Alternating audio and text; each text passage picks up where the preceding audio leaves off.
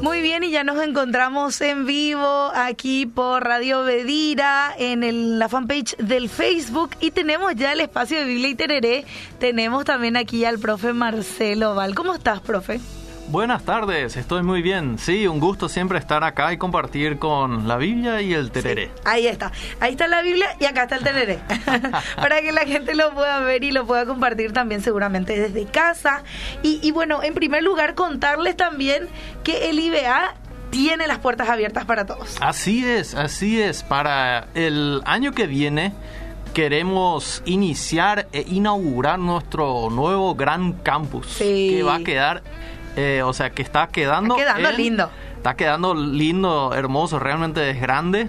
Hay lugares para vivir, Uno puede solicitar una beca, uno puede buscar unos, unas, familias de la iglesia que le puedan ayudar con, las cuotas, ¿no? Y es un, es un hermoso lugar donde uno puede tomarse el tiempo para realmente aprender un poco más de la Biblia, ¿no? Muchas veces nos tenemos preguntas y no sabemos qué hacer con nuestra vida y algunos viajan, otros se van por el mundo, ¿no? ¿Qué mejor lugar que tomarse un tiempo, irse un poco a la facultad y más es realmente en la facultad de teología donde puedes aprender de la Biblia realmente muchísimo. Así que eh, está... El desafío puesto allí, sí. El desafío, la invitación. Ahí está nuestro número de teléfono. Claro que sí eh, la página web que es ibea.edu.py, entonces ahí ya Encuentran todo. Encuentran todo, así es. Muy bien, y profe, hoy hablamos y continuamos, ¿verdad? El, acerca del tercer, del tercer templo, el templo futuro. Así es, así es. Y vos sabés que eh, al escribir eh, un poco acerca de esto, el tercer templo, siempre me, venía el tercer cielo, pero ah, acá estamos hablando todavía del tercer templo, aunque tenga que ver uno con lo otro. Y vos sabés que el tema del templo estuvimos hablando ya las últimas dos veces y esta vez quiero enfatizar un poco, llegar a, a lo que entonces finalmente el Nuevo Testamento habla acerca de esto, ¿no? Estuvimos hablando primeramente introduciendo el primer templo, el segundo templo y qué pasa entonces con un tercer templo. Eh, después estuvimos hablando de dónde viene entonces la idea clave de la esperanza de un templo físico, un tercer templo, ¿no? O una reconstrucción del templo salomónico. Hay diferentes corrientes, ¿no? Que podemos ver a lo largo eh, en, la, en la Biblia a veces se puede encontrar, digamos, un poco diferentes maneras de ver este tema. Pero también fuera de la Biblia, en el judaísmo hay varias corrientes, antes de Jesús ya, de lo que esperaban. ¿no? Algunos estaban muy a favor del templo de Herodes, ahí donde estaba Jesús. Eh, Jesús creo que parece ser que no tenía un problema específico con este templo, porque se iba pues, ¿no? Eh, sus padres le presentaron ahí, él dice, esta es la casa de mi padre, ahí en Lucas.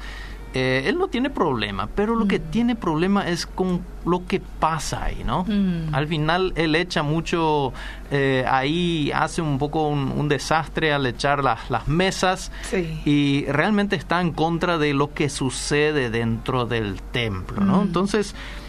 ahí queda la pregunta finalmente cuando él dice que se va a destruir este templo.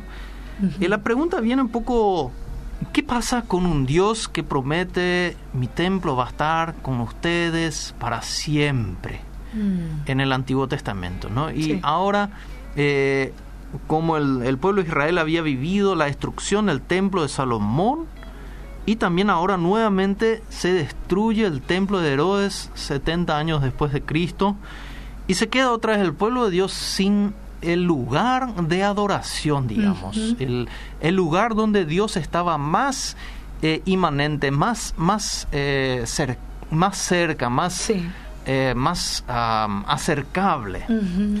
Y se queda sin este lugar. Y las preguntas son crucial que ya encontramos antes del primer templo, encontramos en Primera Reyes 8:27 y esto es lo que pregunta Salomón mismo al haber construido el templo. No sé si me quieres leer el, el, versículo. El versículo de Primera de Reyes 8:27 dice, ¿morará verdaderamente Dios sobre la tierra?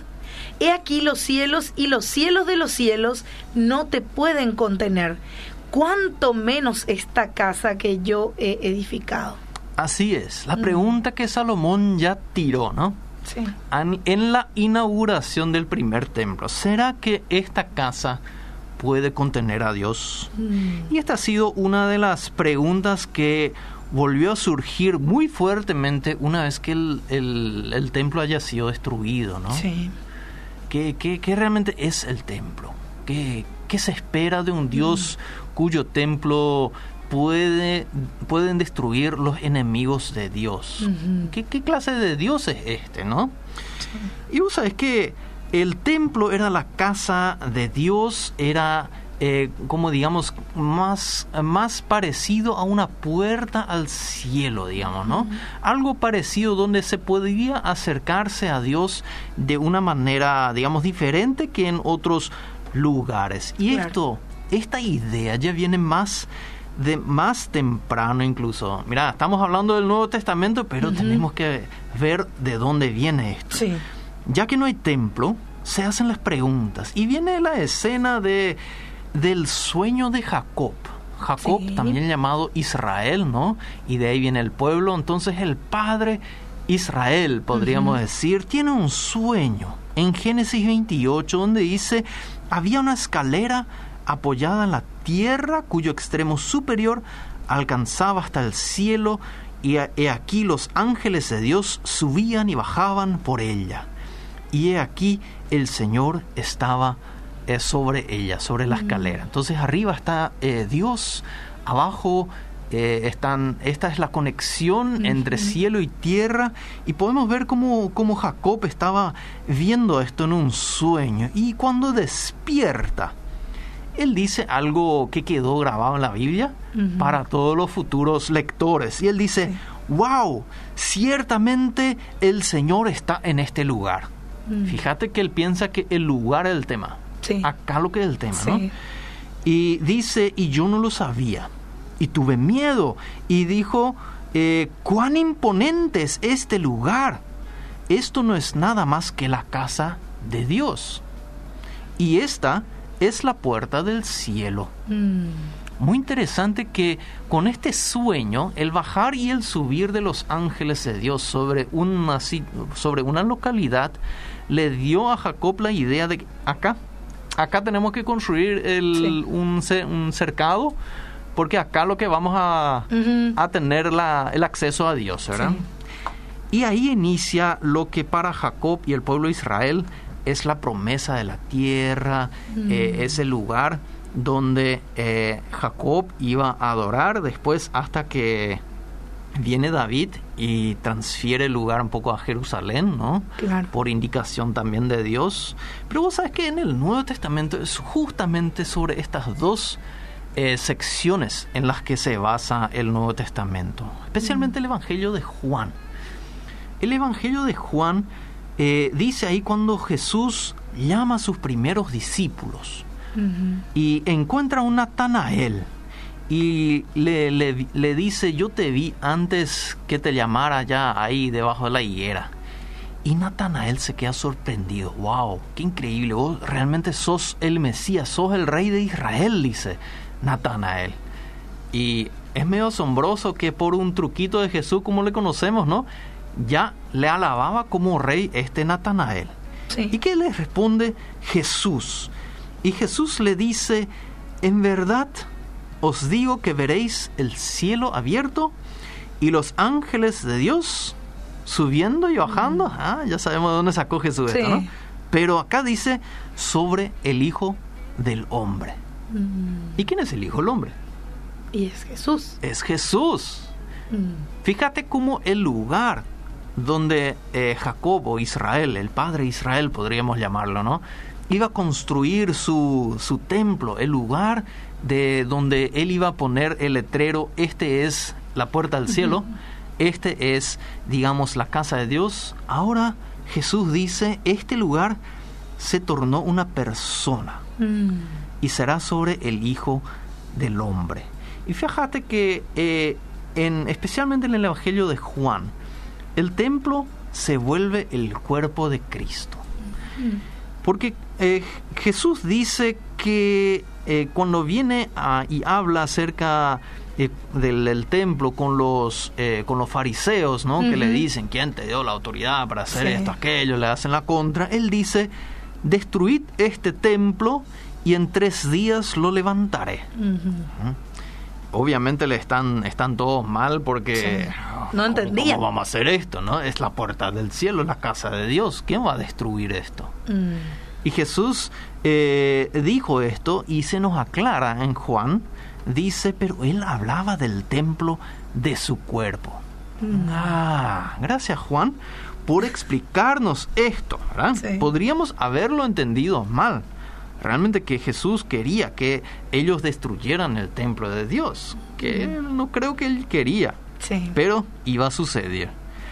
Fíjate que hemos estado hablando también del, templo en Ezequiel. ¿Te acuerdas que estuvimos hablando ahí de un plano en Ezequiel 40, eh, 43, hay mucha descripción de un nuevo templo y muchas veces entendido como el tercer templo. ¿no? Ahí, ahí está el plano arquitectónico para construirlo. Y vos sabés que especialmente en, este, en esta descripción dice que debajo del templo salía un río de agua viva. Mm. ¿Ah?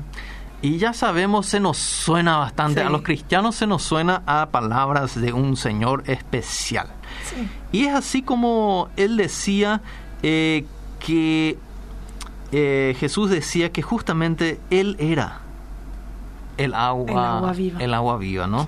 Dice, de lo más profundo de su ser brotarán ríos de agua viva, ¿no? Cuando habla mm. de aquel que iba a venir. Sí. Y fíjate que cuando cuando el soldado, todo esto es Evangelio de Juan, le mete la, lanza en el costado, cuando ahí está en la mm. cruz, sale sangre y sale agua, ¿no? Sí. Interesante es que de ahí sale otra vez agua y es justamente este costado que acá en el Evangelio de Lucas el, discípulo Tomás, que era el que dudaba y verá, no, oso Jesús, no le parece, ¿verdad? y Jesús dice, mira, aunque quizás no le parezca, soy yo, mira mis manos. Y en el Evangelio de Lucas dice, mira mis manos y mis pies. Pero acá dice, mira mis manos y mete tu mano en mi costado. Mm. Ahí el costado en el Evangelio de Juan cobra una gran importancia y le dice, no seas incrédulo, sino creyente. Un llamado a los que creen en este Jesús. Para Juan parece ser este tema más claro que agua, ¿no? Eh, hablando del agua. Entonces, ahí vemos que sí se habla de un templo mm. que se hizo realidad, pero se hizo realidad en el cuerpo de Cristo.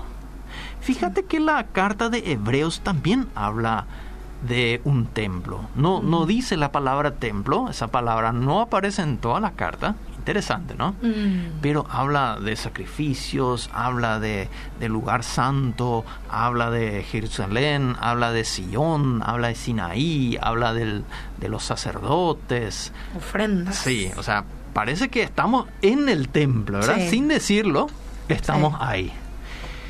Y pareciera ser que ahí queda claro que, hay un, templo futuro, ¿verdad? Sí. Es interesante que ahí Jesús eh, es presentado como el sumo sacerdote. O sea, Hebreos trata de representar todo esto que sucedía en la casa de Dios, que iba a ser un lugar de oración, Dios iba a estar ahí, el sumo sacerdote iba a acercarse, iba a pedir, pedir perdón por las fallas, fallas de la gente y por el buen ejemplo del sumo sacerdote Dios iba a decir, bueno, mm. ¿verdad? Vamos a perdonarles esta vez. Mm. Y así Jesús se acerca a Dios y es no solamente Él el que media por nosotros, sino que es Él la ofrenda. Y dice Hebreos 10, 10, eh, mediante la ofrenda del cuerpo de Jesucristo ofrecida de una vez para siempre. Mm. Y esto es lo que sucede en el templo. Fíjate, acá tenemos un sumo sacerdote que ofrece un sacrificio eterno que vale la pena ¿no? Aceptarlo porque Mm. es la salvación. Mm. ¿Y dónde va a suceder esto? Y parece ser que estamos en algún templo, Ujú, pero sí. obviamente no estamos en el templo de Herodes. Claro. ¿Dónde es lo que estamos? ¿no? Y, y dice eh, el, el escritor, compara un poco el pueblo de Dios ahí con Moisés, ¿te acordás cuando recibió las leyes? Ahí estaba sobre el, el monte Sinaí. Sinaí. Y, y dice en Hebreos 12 ahí, eh, Moisés dijo, estoy aterrado. Qué terrible era el espectáculo. Eh, eh, cuando, cuando Dios estaba presente, eh, la gente se asustaba, ¿no? Hoy en Sí. día parece que no nos asustamos mucho. Ah, Eh, deberíamos, quién sabe, ¿no? Ujú. Pero por lo menos acá se describe el monte Sinaí como un espectáculo eh, terrible. Terrible, ¿no? sí. Y por algo la gente le decía a Moisés, anda, habla vos nomás con Dios. Mm. Nosotros acá nos vamos a esperar en nuestra casa y vos nos contás lo Sí. que Él mm, te dijo, ¿verdad? Pero él dice, en contraste con los cristianos, a lo que escribe la carta de los hebreos, ¿no? Ustedes se han acercado no al monte Sinai, sino al monte Sion. Mm. Ah, ahí está el templo, ¿no? Sí. La ciudad de Dios, del Dios vivo, dice Hebreos 12, 12, ¿no? Eh, 22. Sí. Y pareciera que ser que, bueno, acá parece obvio el templo, Jerusalén, Sion. Acá Mm. estamos donde debería estar el tercer templo, ¿no? Sí. Y yo creo que está ahí. Pero Claro. lo que entendemos por Jerusalén, lo que entendemos por Sion, lo que entendemos por un lugar, ¿no? Mm. ahora parece ser que cambia algo el paradigma. Y fíjate, no sé si vos me puedes ayudar con Hebreos 12, 22 al 24. Ahí nos explica dónde lo que nos eh, encontramos, qué, sillón estamos viendo acá, qué ciudad del Dios. Vamos a ver qué dice. Dice la, la Jerusalén celestial y a miradas de ángeles, a la Asamblea General e Iglesia de los primogénitos que están inscritos en los cielos, y a Dios, el juez de todos, y a los espíritus de los justos, hechos ya perfectos, y a Jesús, el mediador del nuevo pacto. Hacia ahí nos acercamos. Mm. Hacia todo esto. Y esto no parece ser otra vez eh, un templo, eh, digamos, eh, terrenal. Sí. Jerusalén celestial suena mucho, Ah, mucho al cielo, sí. ¿no? Los espíritus de los justos están Mm. en la presencia de Dios. Mm, Mm, sea donde esté, pero no estaban, si la presencia de Dios estaba en el templo de Salomón, ahí no estaban estos espíritus. La carta de Hebreos habla del templo celestial y de este templo celestial, de esta ciudad celestial, Mm. por algo no menciona la palabra templo, de esta Jerusalén celestial, el Apocalipsis también habla y nos da más ideas acerca de qué es lo que está hablando la Biblia cuando habla de la nueva Jerusalén, cuando habla de la Jerusalén que va a venir de parte de Dios. ¿no? Mm. Y en el libro de Apocalipsis que, que Juan eh, ve, Apocalipsis significa una revelación, ¿no? Es una Sí. visión eh, de Dios para que lo vea Juan, ¿no? Ujú. Y Juan ve esto y en todo el libro la palabra templo aparece 16 veces. Mm. Y pensamos, mira, ahí está, ¿no? 16 veces habla del templo, lo que va a venir en el futuro. ¿Qué más queremos? Un templo va a haber. Yo creo que sí, yo creo que va a haber un templo, pero ¿qué clase de templo? Esa es la pregunta. Sí. ¿Será un templo como lo construyó Salomón?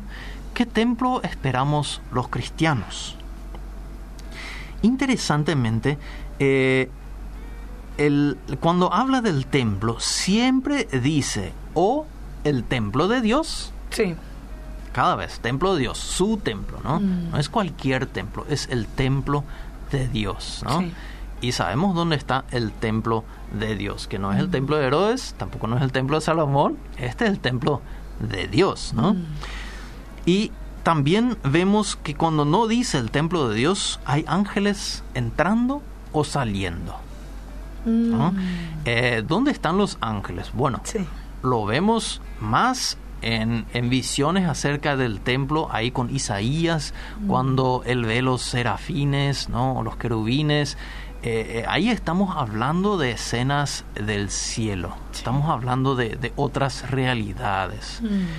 Y esto nos hace pensar y entender que el templo de lo que habla Apocalipsis es del lugar celestial donde está Dios, mm. ahí donde está su trono.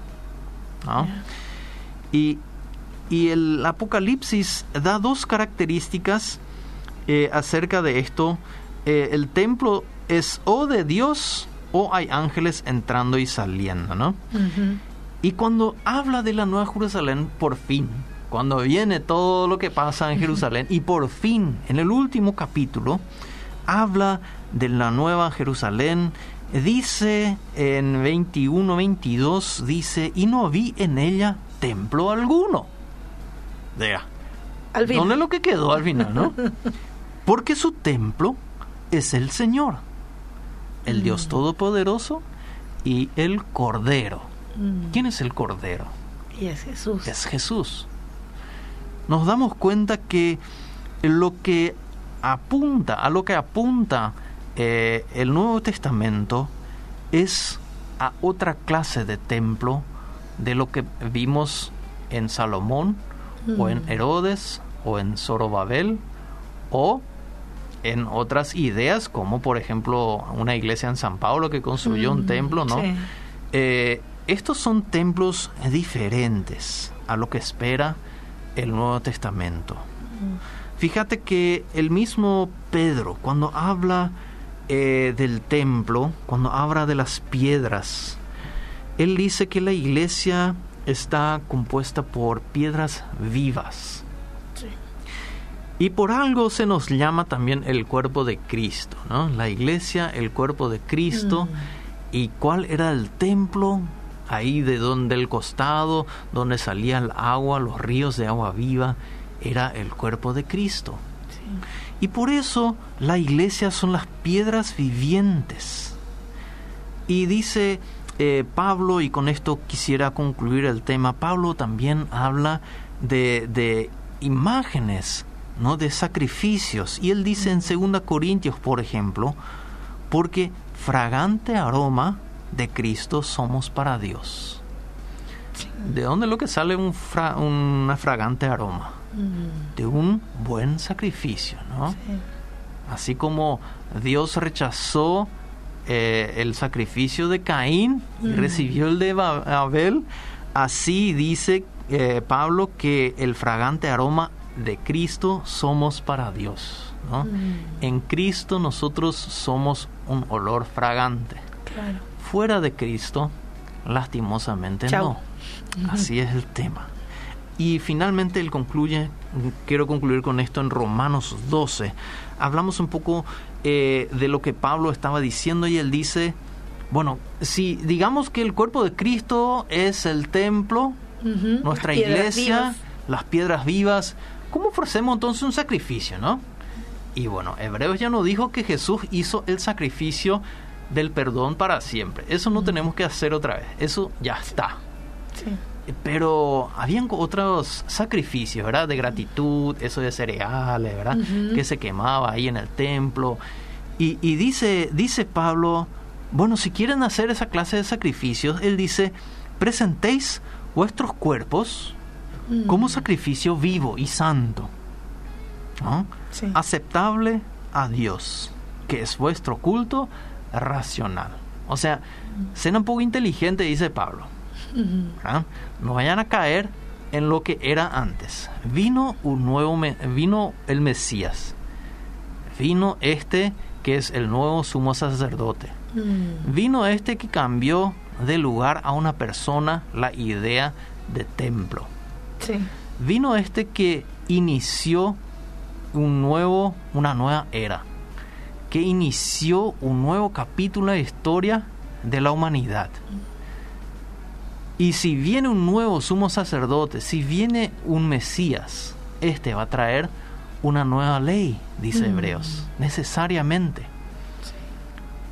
Cambian las cuestiones. Si no hay templo físico, mm. ¿qué clase de sacrificios damos? Y bueno, ya no tenemos que dar ningún sacrificio de perdón porque eso ya lo mm. hizo Jesús.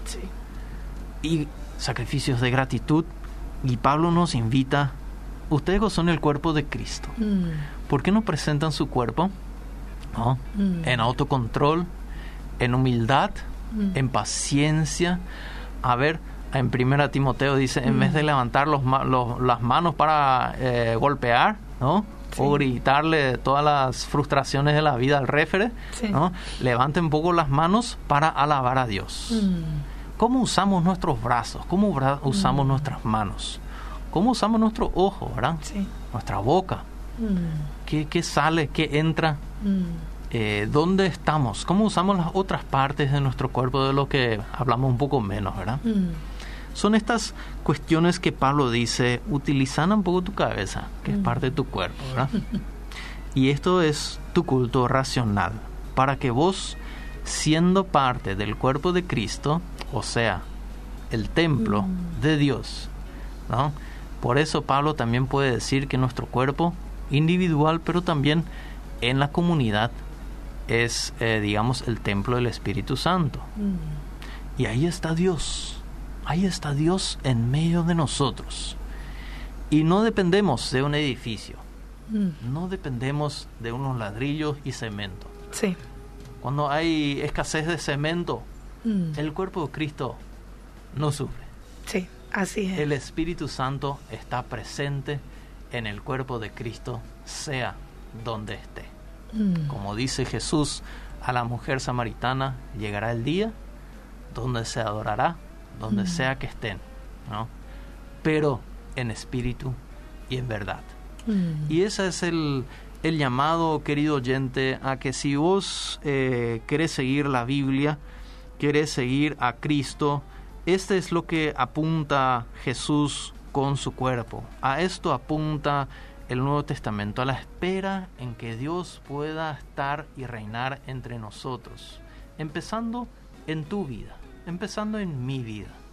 Y a partir de ahí, en nuestro grupo, en nuestra iglesia, y a partir de ahí llegando a todas las naciones.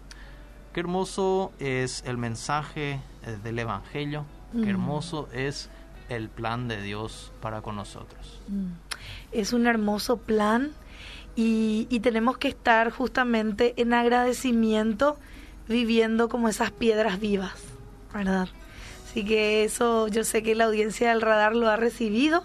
Gracias, profe, por tu tiempo, gracias por enseñarnos en este tiempo acerca de los templos. un gusto, un honor. Muchísimas gracias. Seguimos en el radar.